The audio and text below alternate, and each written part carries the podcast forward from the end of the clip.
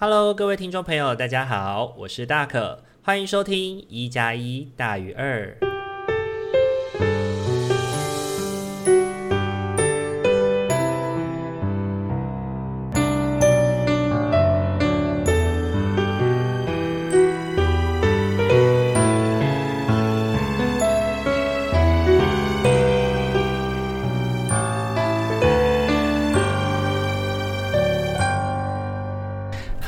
各位听众朋友，大家晚安！欢迎大家又在礼拜天的晚上回到我们一加一大于二的节目当中。大家这个礼拜过得还好吗？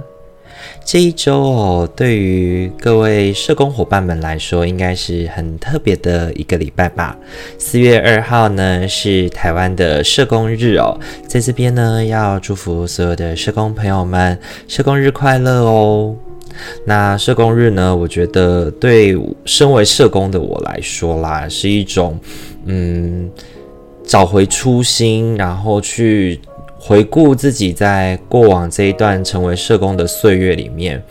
做得还好不好，然后做一个自我的盘点跟自我的重新整理吧。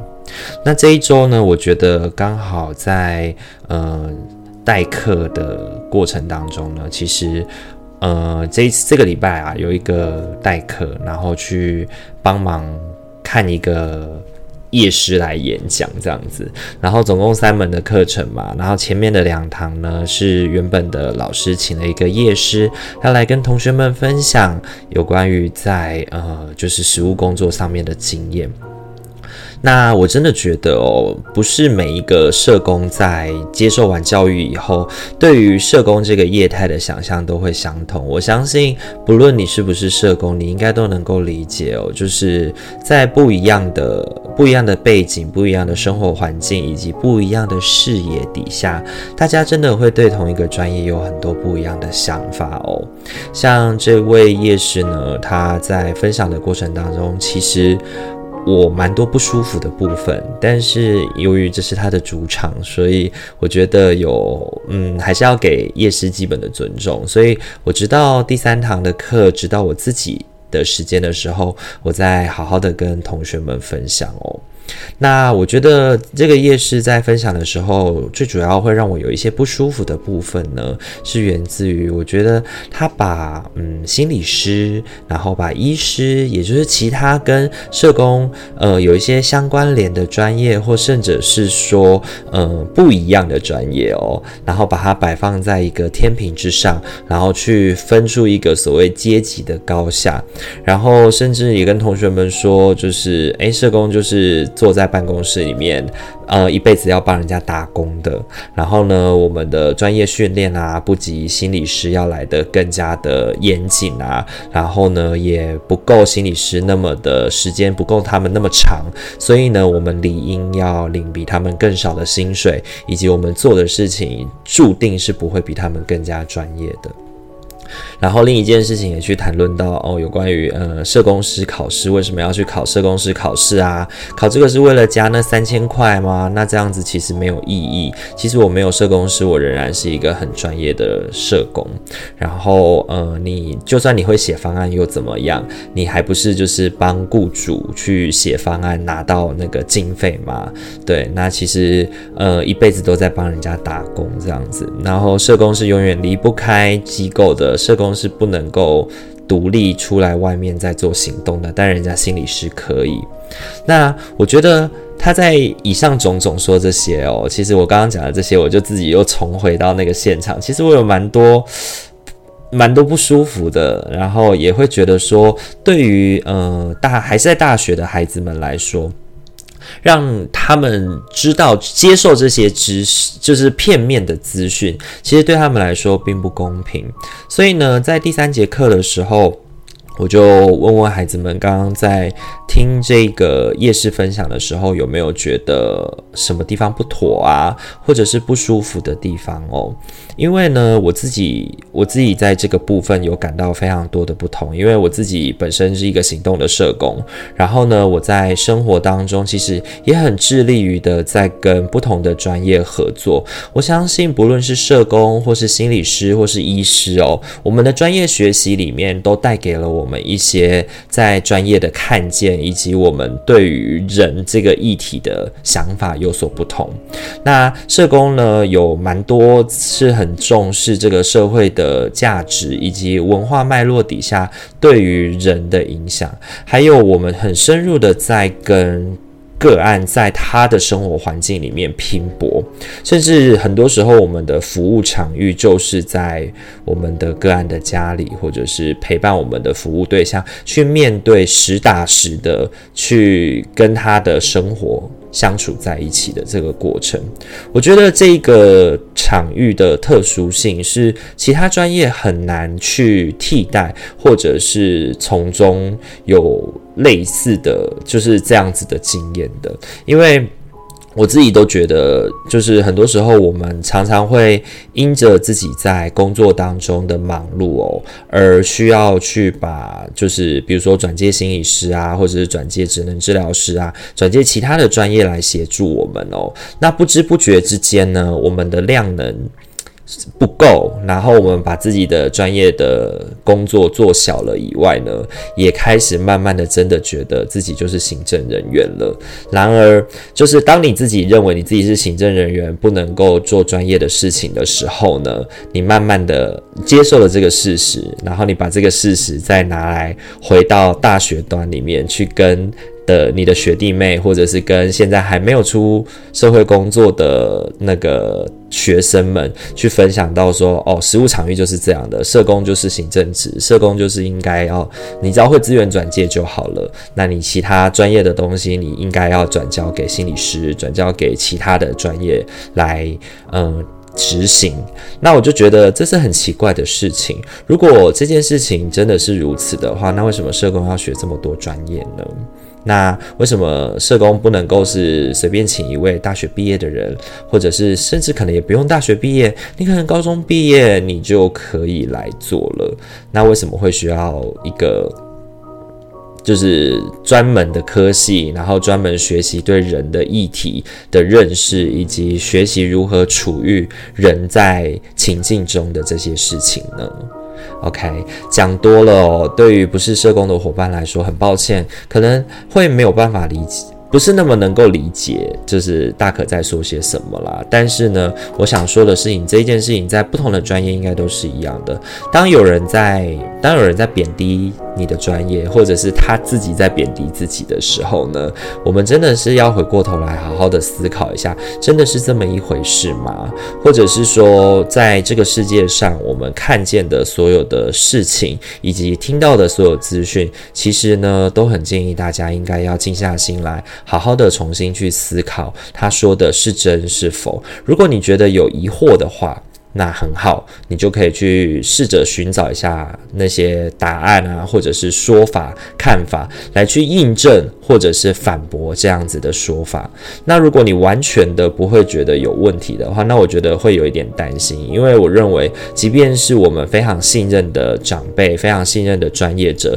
说出来的知识、说出来的内容，都应该要能够备受检核，或者是我们都应该要带着一个嗯，好，我今天学到了一个知。知识，然后我要把这个知识去做一个印证的想象，我觉得才是好的事情哦。那对应到我们今天的主题哦，其实我最想要说的事情，其实是我们不要太过轻易的对别人的生活去指手画脚，我们也不要太过随意的去评判别人的呃人生，或者是太太过。呃，五段式的吧，去分享一个看法，因为我觉得你的人生或许过的是这样子的，但是唯有去彼此理解跟连接彼此的人生，我们才更有机会去，呃，真正的认识彼此，而不是切断了那个沟通的管道。那这一周呢，除了就是这个代课的这个议题哦，让我感觉到让我感觉到不舒服以外呢，其实这一周呢，刚好也有一个机会跟很久不见的朋友见面，然后呃，有好多个机会跟很久不见的朋友见面啦。那其实呢，我觉得跟这些朋友都已经认识了好久好久哦，长的甚至有到十年有余哦。那其实，在跟他们聊的时候呢，随着呃。就是认识的时间久了，其实对于彼此的家庭啊，或者是生活，都或多或少有认识跟了解。那其实呢，我觉得听完彼此的故事以后，有的时候会发生争执，会觉得，诶，你应该可以怎么做，可以让自己过得更好。其实，在那个当下，我自己好像也落入了那个对别人生活指手画脚的那个窠臼里面。然后，呃，在倾听的过程里面，会慢慢发现到说，虽然一样可能是家庭没有，呃，可能是父或母的缺席，但是呢，每个家庭的故事背后带来对于这个人的想法，也会有很大的不同，也会有很大的改变。就是我们可能一样，比如说我跟我的朋友好了，可能我们都同样面临到，呃，没有那么负责任的。双亲，或者是没有那么负责任的，没有那么负责任的某一方的亲友，但是呢，在面对我们应该要怎么样去跟这一个人相处，或者是我们应该要用什么样的姿态来去面对这个人的时候呢，我跟我的朋友可能会选择截然不同的方式去面对。那这个时候其实不需要去比较到底谁是对的，谁是好的，而是。听就好了，因为我们没有办法代替别人过人生嘛。那我们能做的，真的就是理解，并且，嗯，把自己的把自己的故事试图也跟对方分享，然后让对方能够做一个参照，然后或许它不失为一种选择，可以让对方去试试看。但是呢，当对方做出了决定以后呢，我们也无需要为了对方的决定而太过的。生气啊，或者是有很多的情绪哦，因为我们始终都应该要理解，每个人都是他自己生活的专家，他能够去好好的面对自己的生活，而我们在对方的。生活里面不过就是扮演着他生活当中的一个小部分而已。那我们自己也有自己的生命要过，所以呢，当有机会有缘倾听对方的故事的时候，那我们就把那个缘分置于倾听就好了。因为我们是朋友，我们不是对方的社工，我们不是对方的心理师，我们实在是没有必要在这样的场合里面硬是要去装出一个专业者的样子，去 carry 某些人的人生哦那以上的话呢，是大可本周的生活分享。我觉得这一周比较像是发牢骚，那讲的有一点混乱，因为其实在讲这些议题的时候，我自己的心里面其实有蛮多的，就是纠结的部分。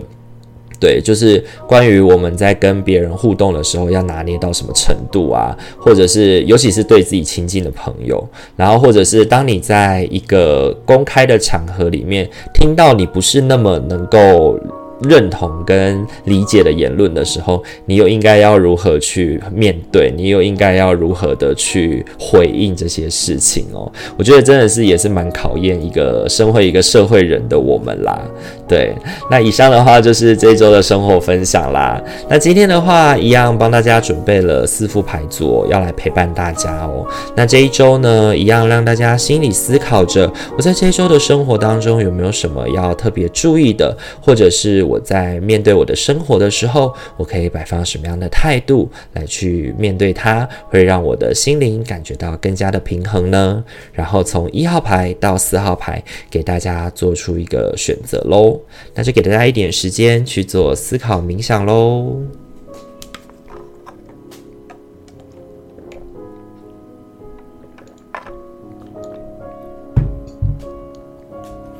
好，首先呢，我们要来揭晓的是一号牌的伙伴。一号牌的伙伴，本周你抽中的天使牌是狮与兽。整个宇宙的运行周期如同你的吸气与吐气。当你只吐气付出，或只吸气接受时，你就和宇宙脱节。为了达到最佳的健康。能量状态及补充。你生命中的每次吸气，需要以一次吐气来平衡。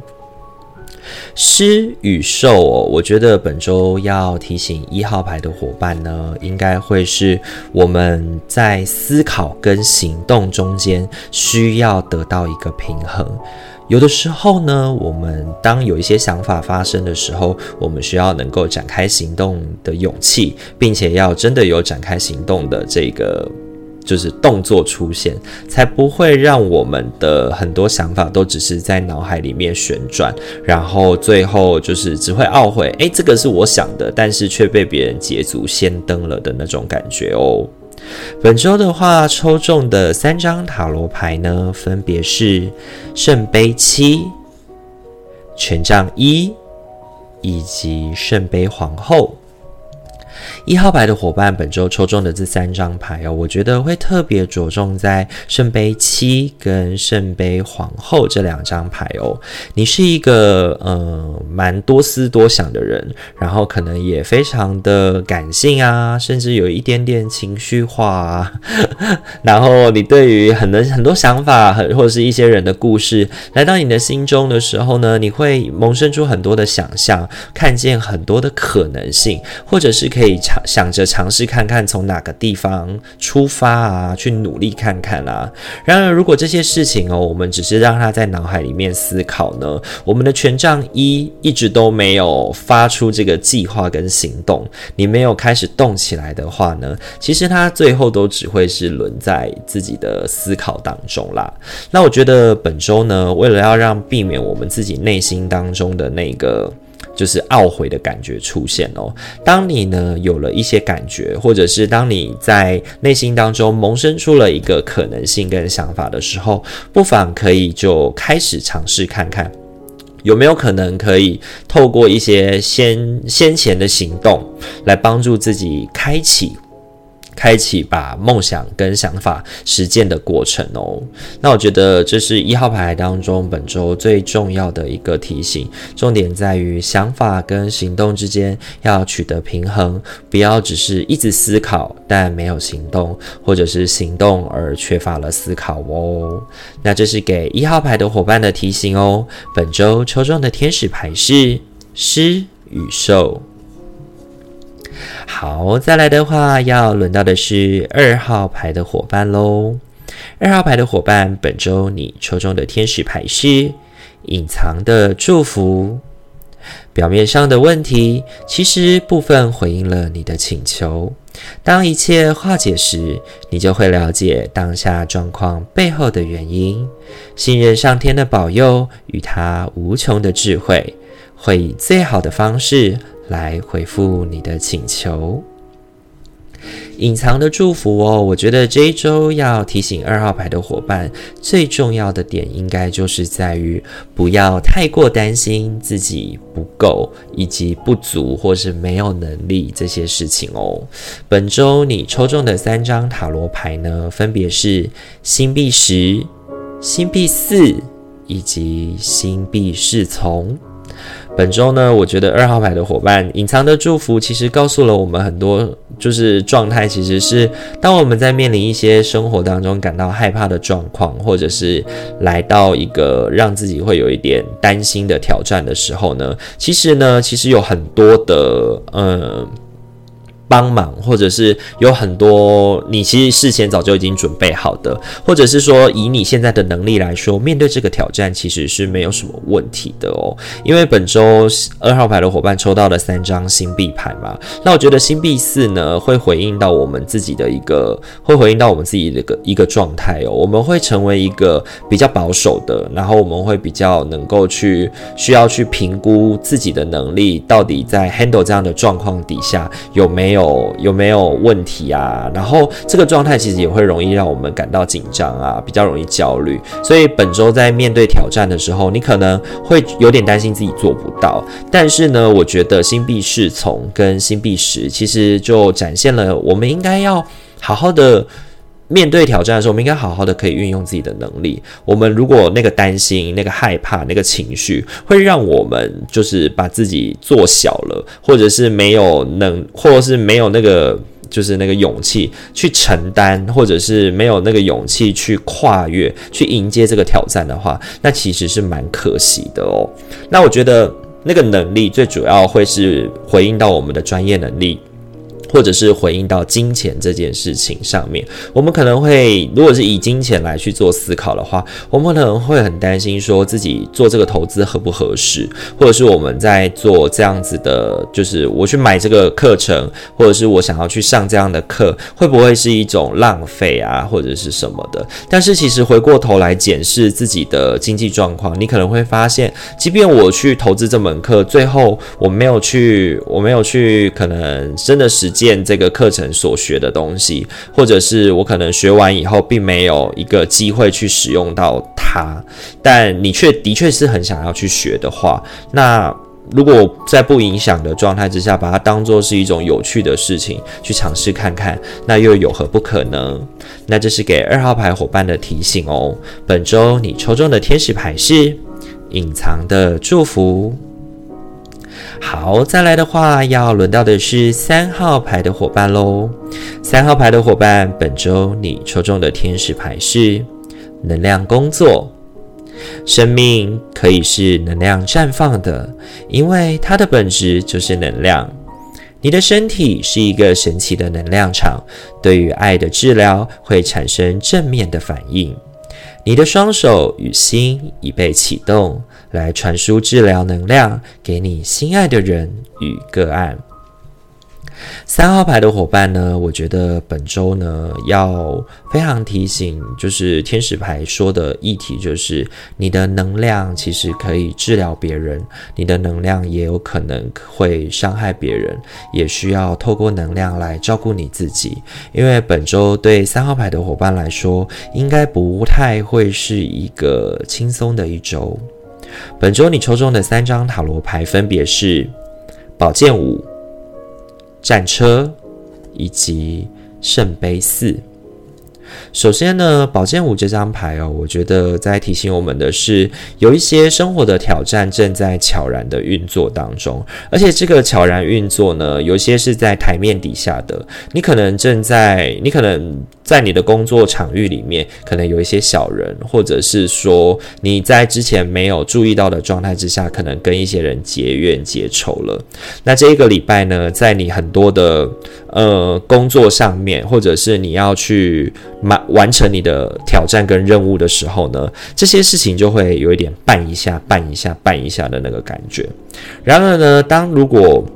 我们一直被这些东西绊一下绊一下，其实很容易影响我们的情绪，然后甚至你可能也会不知道说，诶，他到底是怎么了？为什么会突然变这样？或者是说，到底发生了什么事情？怎么会这个样子哦？对，那如果。他是明面上的敌人就算了，那如果他是在台面下的敌人的话，这样的状态会很容易让你一直在思考自己做的对不对，然后会开始怀疑你自己，开始会担心你自己的能力啊，或者是会开始有很多的情绪涌上来。那我觉得这个情绪的上涌，其实会很影响你在面对挑战时候的专注力。所以呢，这一周对三号牌的伙伴来说，稳住自己的心态，运用自己能量工作的这个场域，就是。照顾你自己的能量场域，以及用你一如既往的那个温柔心态去对待身边的人，让身边的人可以因着得到你的照顾，而他们也愿意来关照你的概念哦。那你的那个心情的稳定性就会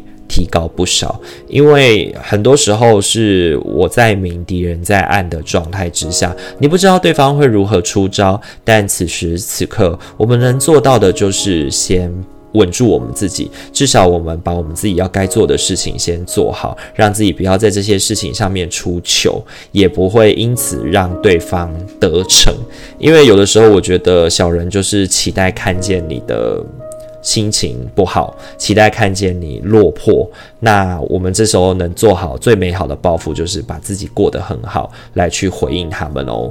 那这是给三号牌的伙伴的提醒哦。本周你抽中的天使牌是。能量工作，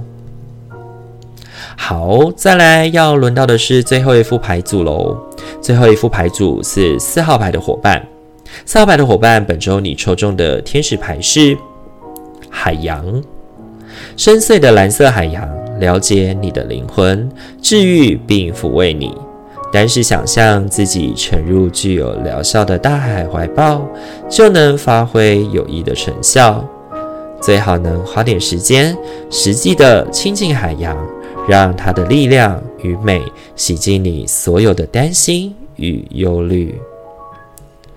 四号牌的伙伴，本周抽中海洋这张牌哦，我觉得要提醒我们的是，该是时候让自己稍稍休息一下喽，去靠近蓝色的海洋，或者是呢，透过水来疗愈自己的身体健康，让自己呢能够感觉到身心的放松哦。本周的话，你抽中三张塔罗牌呢，分别会是圣杯二、宝剑四以及星币骑士。本周呢，一个很好的投资就是在于好好的休息一下下。那这个休息呢，并不是指说呢，要让你完全的放放下放下，就是就是抛妻弃子的那种休息啦，比较是短暂的休息。那我觉得这个短暂的休息，其实对应到下个礼拜的生活，就是其实这一周是儿童节、清明节连假嘛。那你运用连假的这段时间里面，让自己可以抓紧时间，好好的放松一下。那我觉得这个。放松呢，最主要要做的事情，其实是跟身边的人好好的聚一聚，陪伴在自己所爱的人身边，关心彼此最近的生活，让彼此去做一个交流哦。把之前那些忙碌的时间点没有办法做到的社交呢，会去一点一点的把它连接回来。那我觉得，嗯，以我大可现在起的那个心态里面来说啦，我觉得有的时候社交其实。也是很消耗能量的，那它也不见得真的能够让你感到休息，所以呢，这个过程需要有一些折中跟拿捏，但是呢，千万不不要在可以放假放松的时候，